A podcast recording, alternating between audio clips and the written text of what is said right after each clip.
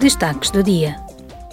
Amanhã, o Parlamento Europeu, o Conselho da UE e a Comissão Europeia realizarão um evento de retorno de informações relativo à Conferência sobre o Futuro da Europa e as suas propostas. No evento, as três instituições europeias explicarão de que forma têm acompanhado a conferência e farão um intercâmbio interativo com os cidadãos. As 49 propostas da conferência abrangem nove temas e incluem mais de 300 medidas sobre como as alcançar.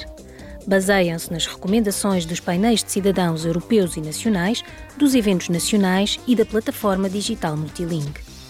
As três instituições já começaram o processo de aplicação. Esta semana, os negociadores do Parlamento e do Conselho chegaram a um acordo provisório para atualizar as regras de segurança da UE relativas aos produtos de consumo não alimentares. As novas regras incluirão procedimentos mais eficazes para recolher produtos e retirar artigos perigosos dos mercados online. Terão em conta os riscos para os consumidores mais vulneráveis, como as crianças. Na União Europeia, estima-se que os acidentes com produtos perigosos que poderiam ter sido evitados custem 11,5 mil milhões de euros por ano. Hoje assinala-se o Dia Mundial da SIDA e o tema deste ano é Igualar.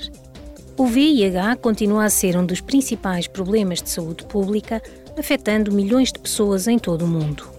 De acordo com a Organização Mundial da Saúde, as desigualdades estão a travar o progresso rumo aos objetivos do VIH e os recursos diminuíram ao longo dos últimos anos. Por conseguinte, há muitas mais vidas em perigo.